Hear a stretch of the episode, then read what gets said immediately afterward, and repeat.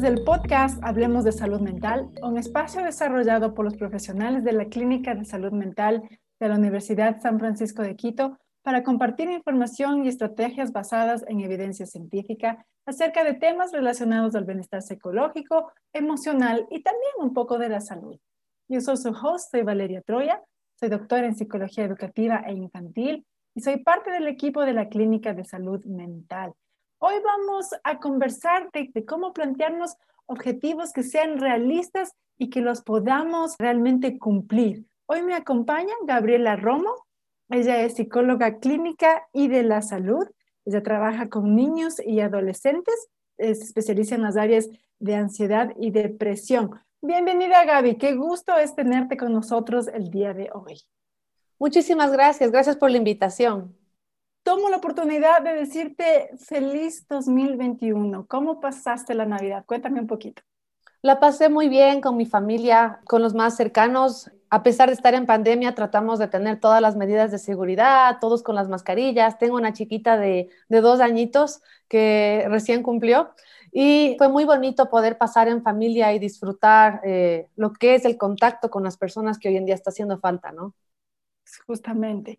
¿Sabes qué? Me llamó la atención, tú eres psicóloga clínica y un poquito sabemos qué hacen los psicólogos clínicos con la parte del apoyo emocional, las terapias, etcétera, pero también eres psicóloga de la salud. Cuéntanos, ¿qué es un psicólogo de la salud? ¿Qué hacen? Muchas gracias por esta pregunta porque creo que justamente falta conocer más de lo que hacemos. Lo que hace un psicólogo de la salud es tratar de prevenir y promocionar cualquier tema de la salud, no solo en el área física, sino también en el emocional. Entonces, trabajamos mucho en tratar de promover buenos hábitos en las personas. trato personas que tienen algunos diagnósticos tal vez de diabetes, de hipertensión, pueden ser también a veces problemas de cáncer o hay pacientes que tienen dolores crónicos que no logran explicar. Mm. entonces, lo que tratamos de hacer con ellos desde, bueno, evaluamos la parte emocional, pero también nos centramos mucho en ver qué conductas están realizando que tal vez no están permitiendo que su salud eh, esté bien, estén con una buena calidad de vida. Tratamos de fomentar lo que es la salud. Algo que creo que no dije al inicio es que Gabriela también es parte del equipo de nuestra clínica y también obviamente ve diferentes pacientes y clientes. Pero, Gaby, qué duro que nos tocó este 2020, ¿no? Un año lleno de desafíos, un año de pandemia. Nadie se esperaba esta pandemia eh, y ha sido este año de confusión, de que tenemos que cambiar las prioridades, eh, las metas que teníamos anteriormente. Pero al comenzar el 2021 con un poquito de esperanza, con la noticia de que vamos a tener vacunas y con la idea de que tal vez de poquito empecemos a regresar a la normalidad, ¿crees tú que tiene sentido planearnos metas para este 2021? Claro que sí, estoy súper segura que tiene mucho sentido porque creo que el hecho de tener metas en nuestra vida es lo que nos da sentido, lo que nos ayuda a sentirnos autorrealizados. Pero sí me gustaría cambiar un poquito este concepto que a veces tenemos de tener que cumplir una meta el 31 de diciembre. Tal vez algunos de ustedes ya lo hicieron, ¿no? Pero a veces nos decimos, esto es lo que voy a cambiar en mi vida, esto es lo que quiero tratar de lograr. Yo creo que el día en que tú tienes que fijarte un cambio es hoy. Tienes que ponerte mm. metas que puedas llegar a alcanzar, que ya vamos a hablar más de esto hoy día, ¿no? Pero el día para empezar a tener cambios debería ser el rato que tú te sientas listo, que te sientas motivado. A veces uno dice, quiero empezar a hacer ejercicio y dices, voy a empezar el lunes. ¿Y por qué no hoy? Quiero empezar a ahorrar para mi carrito. ¿Y por qué no hoy? Entonces el mensaje que les quiero dar es, tratemos de plantearnos metas, pero no pongamos una fecha en, específica de cuándo vamos a empezar, sino empecemos hoy día. Tal vez después de escuchar este podcast, si logro motivarles a poder poner buenas metas en que ustedes puedan alcanzar, yo sería muy feliz de poder lograr eso con ustedes. Y sí, no, en realidad la mayoría de las personas decimos, bueno, puede ser tal vez un poco de ejercicio, pero no hoy porque tengo pereza, mejor empecemos, como dices tú, el día lunes. Y con ese pensamiento que nos pasa a todos, ¿Cómo crees tú que logramos cumplir esas metas? ¿Qué nos dice un poquito la parte científica? ¿Cómo las hacemos realidad?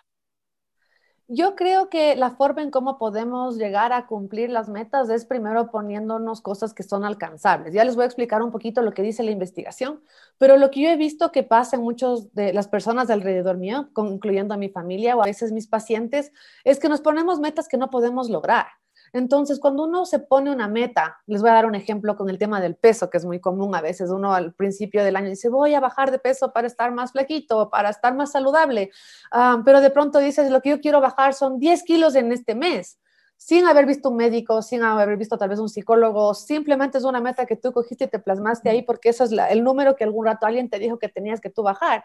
Si tú te pones un, un número como 10 kilos para bajar en un mes, es probable que no lo hagas. O si lo haces, el cambio fue tan brusco en tal vez el tema de cuánto ejercicio tuviste que hacer ese mes o cambios muy fuertes mm. en el tema de la comida, que eso no es tener un buen estilo de vida saludable.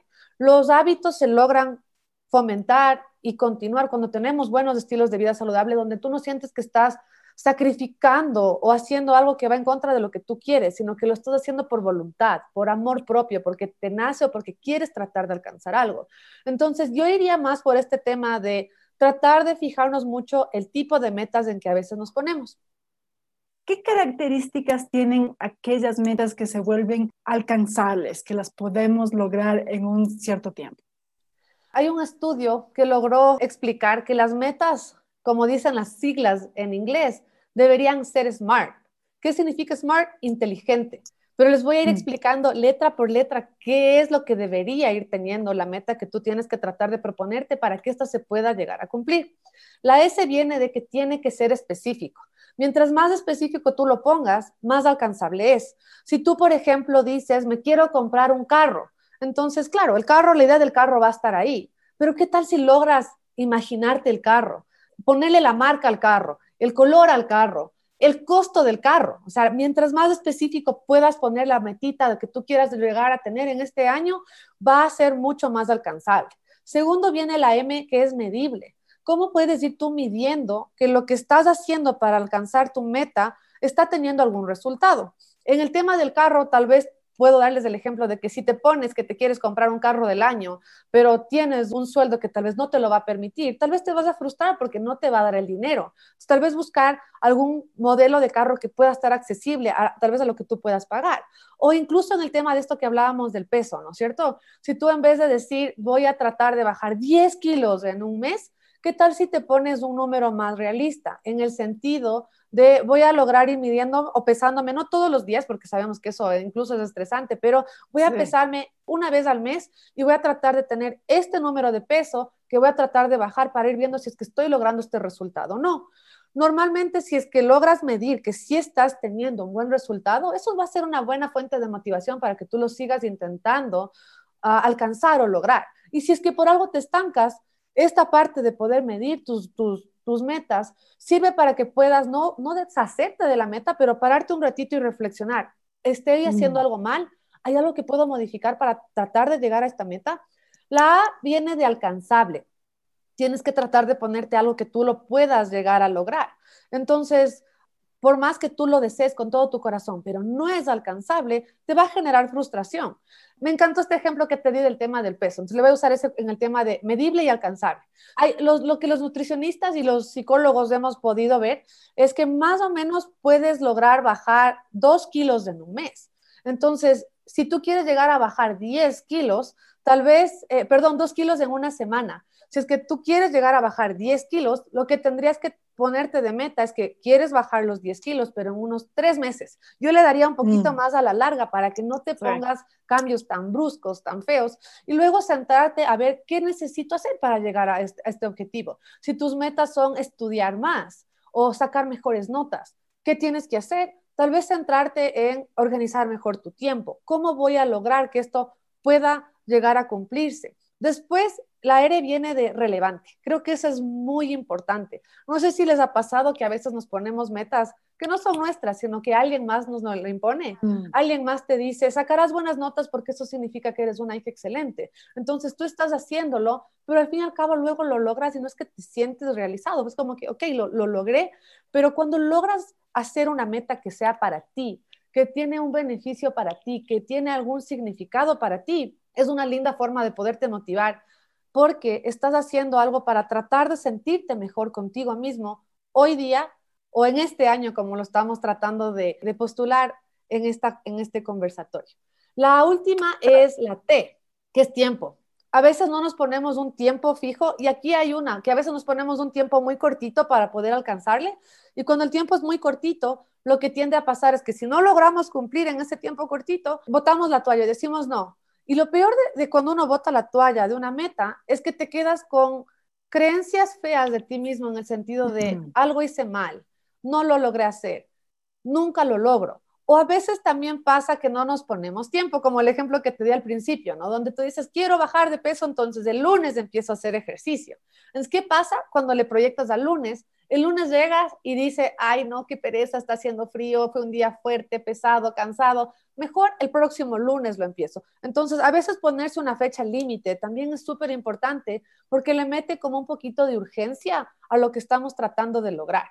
Yo creo que es mm. súper importante que si te estás empezando a plantear metas en este año, te sientes un ratito a ver si es que estas metas están logrando se conectar con algo específico, algo medible, algo alcanzable, algo relevante y que te logres fijar un tiempo en el cual lo vayas a poder realizar.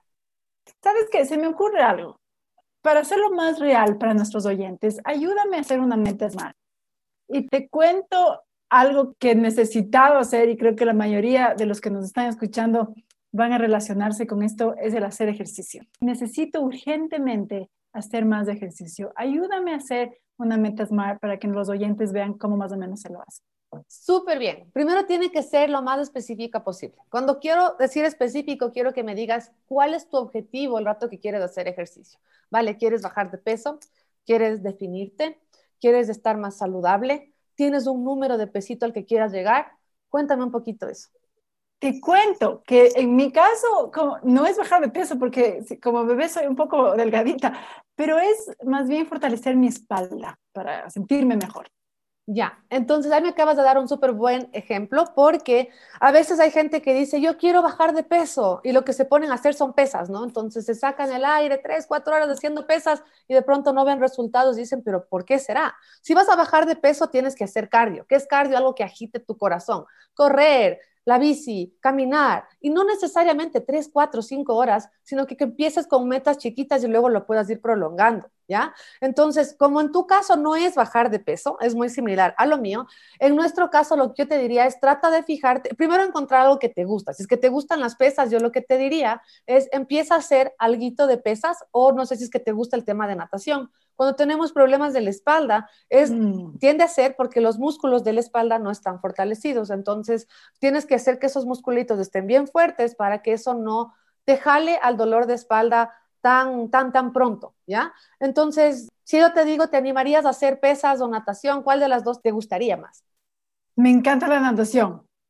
Entonces, en el tema de específico, cuéntame qué tan específico puedes detallar. ¿Cuántos días a la semana te gustaría empezar a hacer natación? ¿Cuánto tiempo tienes? Porque eso también es muy importante. A veces decimos, voy a hacer ejercicio y de pronto yo estaba con un horario donde trabajaba de ocho y media a ocho de la noche y me ponías que iba a hacer ejercicio a las nueve. Llegaba a las nueve y soy humana y llegaba tan cansada que no es que era algo divertido para mí hacer ejercicio. Entonces, yo descubrí también que tengo que poner el ejercicio dentro de mi horario. Primero, casi, casi como si fuera a dar clases, casi, casi como si fuera un paciente, para que sienta que es algo que yo lo tengo que cumplir. Entonces, lo primero que me gustaría que hagas esta idea de a qué hora le puedes meter para que lo pongas lo más específico posible y cuánto tiempo realmente lo puedes hacer. Vamos con el ejemplo de la natación. Voy a tener que ser súper, súper realista contigo. La verdad es que sería una vez a la semana la natación. ¿Me puedes poner lo más específico? ¿Qué día de la semana sería y a qué hora? A ver, esa es buena idea. Digamos del viernes a las 3, por ejemplo. Ya. Entonces, si logras ponerle el viernes a las 3, ¿cuánto tiempito lo vas a hacer? Creo que sería nadar por una hora.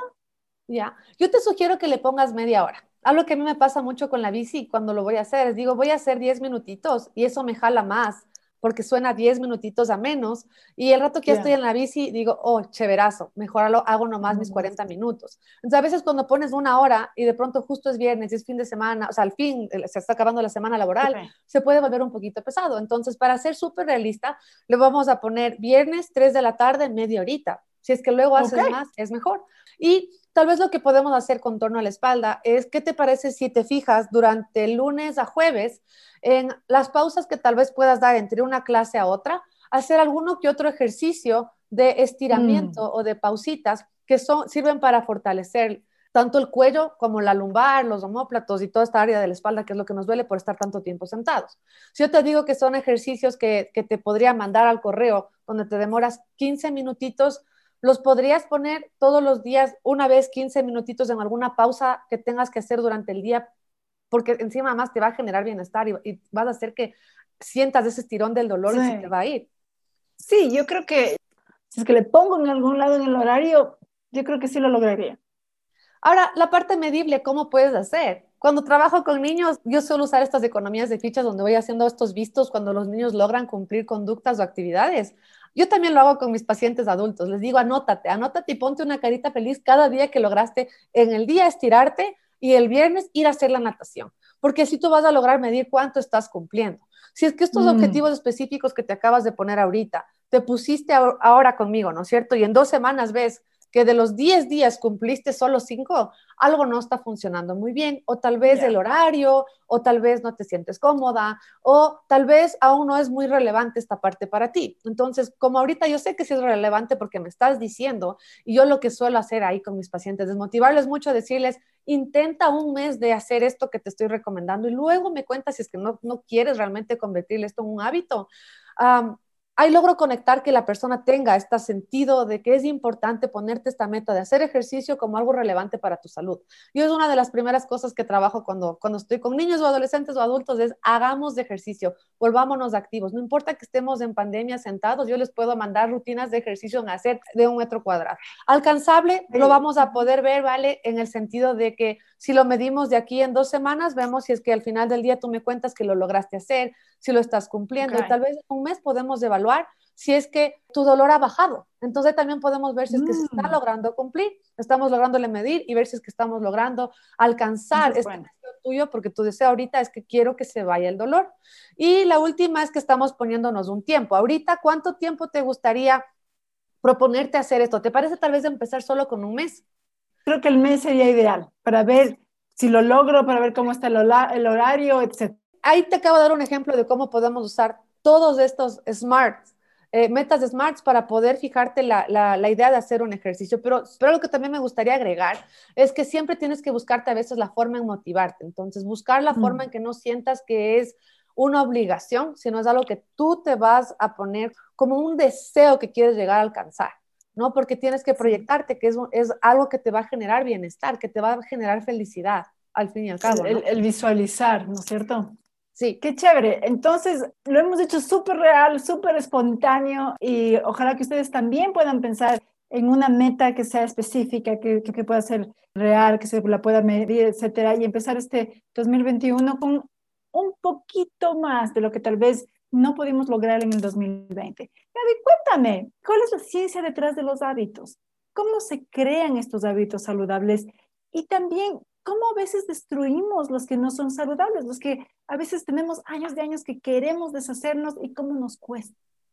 Es una excelente pregunta porque normalmente a veces comenzamos a generar hábitos saludables cuando algo nos pasa. No debemos esperar a que algo nos pase para empezar a ver qué hábitos nos faltan hacer para tener una excelente calidad de vida. ¿Qué dice la ciencia? Que si nosotros comenzamos ahorita a cambiar nuestros hábitos y hacer y, a buscar la forma en cómo poder mantener nuestra salud como está de momento porque estamos saludables, eso va a ayudar a, prevenir muchas enfermedades. Entonces yo lo que les digo es, ¿cómo generar un nuevo hábito? Primero tiene que venir de ti. Porque el mm. problema ahorita es que si no te está pasando nada, eso es lo que dicen los estudios, como no te está pasando nada, a veces tenemos esta idea de, ¿para qué voy a hacer ejercicio si estoy flaquita? ¿Para qué voy a hacer ejercicio si yo no estoy deprimida? Pero lo que yo les digo es, ¿por qué tienes que esperar a que algo te pase para empezar? Mm. Entonces, tal vez con esta idea me gustaría motivarles a que piensen cuáles son los hábitos saludables que deberíamos estar haciendo todos ejercicio, por lo menos 10, 15, 20 minutitos al día. Si no tienen máquinas pesas, piscinas, caminen, bajen o suban gradas, hagan algo que les mueva, mm. duerman bien. A veces no le damos la importancia a dormir bien. Duerman 7 a 8 horas. No sé si han visto, pero cuando no duermes bien, eso influye en cómo te sientes al siguiente día, en cómo es tu productividad, en cómo está tu estado de ánimo y más aún ahorita que estamos encerrados.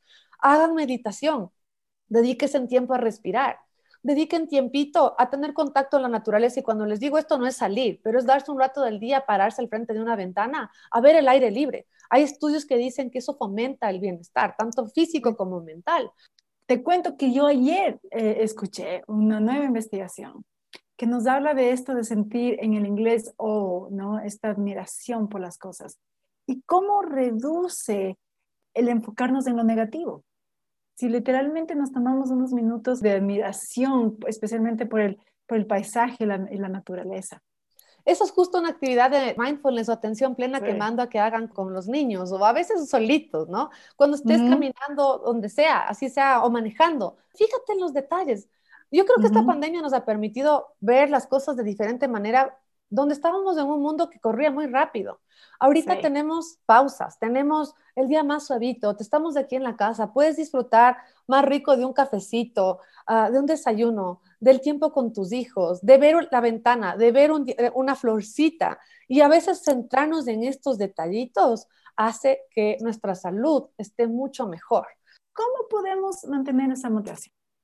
Yo creo que algo que podría ayudar es revisando tus metas. Tal vez tus metas no están cumpliendo estos detalles que les acabamos de enseñar hoy día, ¿no? No son smart o alguna cosa te está fallando. Entonces, reevalúa las metas no para que te juzgues y te critiques a ti, porque no eres tú la que no está logrando cumplir las metas, sino que tal vez está mal postulada, algo te faltó ver ahí. Si es que esto te está costando, búsquenos encima. Los psicólogos hacemos eso, te podemos ayudar en terapia sentarnos a ver cuáles son tus metas, qué quieres alcanzar, cuál es una forma más medible de poderlo alcanzar.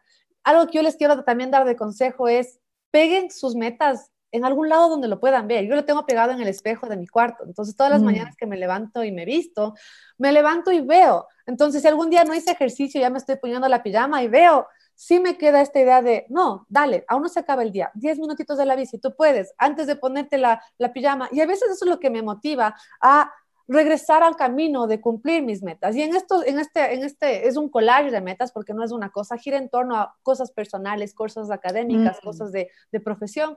También traten de ponerse metas que no sean una sola área, sino también cosas que te llenen a nivel personal, ¿no es cierto? Y lo que yo les quiero también dejar de, de, mensaje es, no esperen un año nuevo para tal vez ponerse una meta nueva o un sueño nuevo, sino empiecen hoy día, empiecen hoy día y siéntese y des, denle importancia a esto, porque esto es lo que nos permite sentirnos vivos, sentirnos realizados y les juro que alcanzar una meta hace sentir mucha felicidad, te hace sentir muy, muy lleno. Entonces, espero que se animen a intentarlo. Eso es verdad.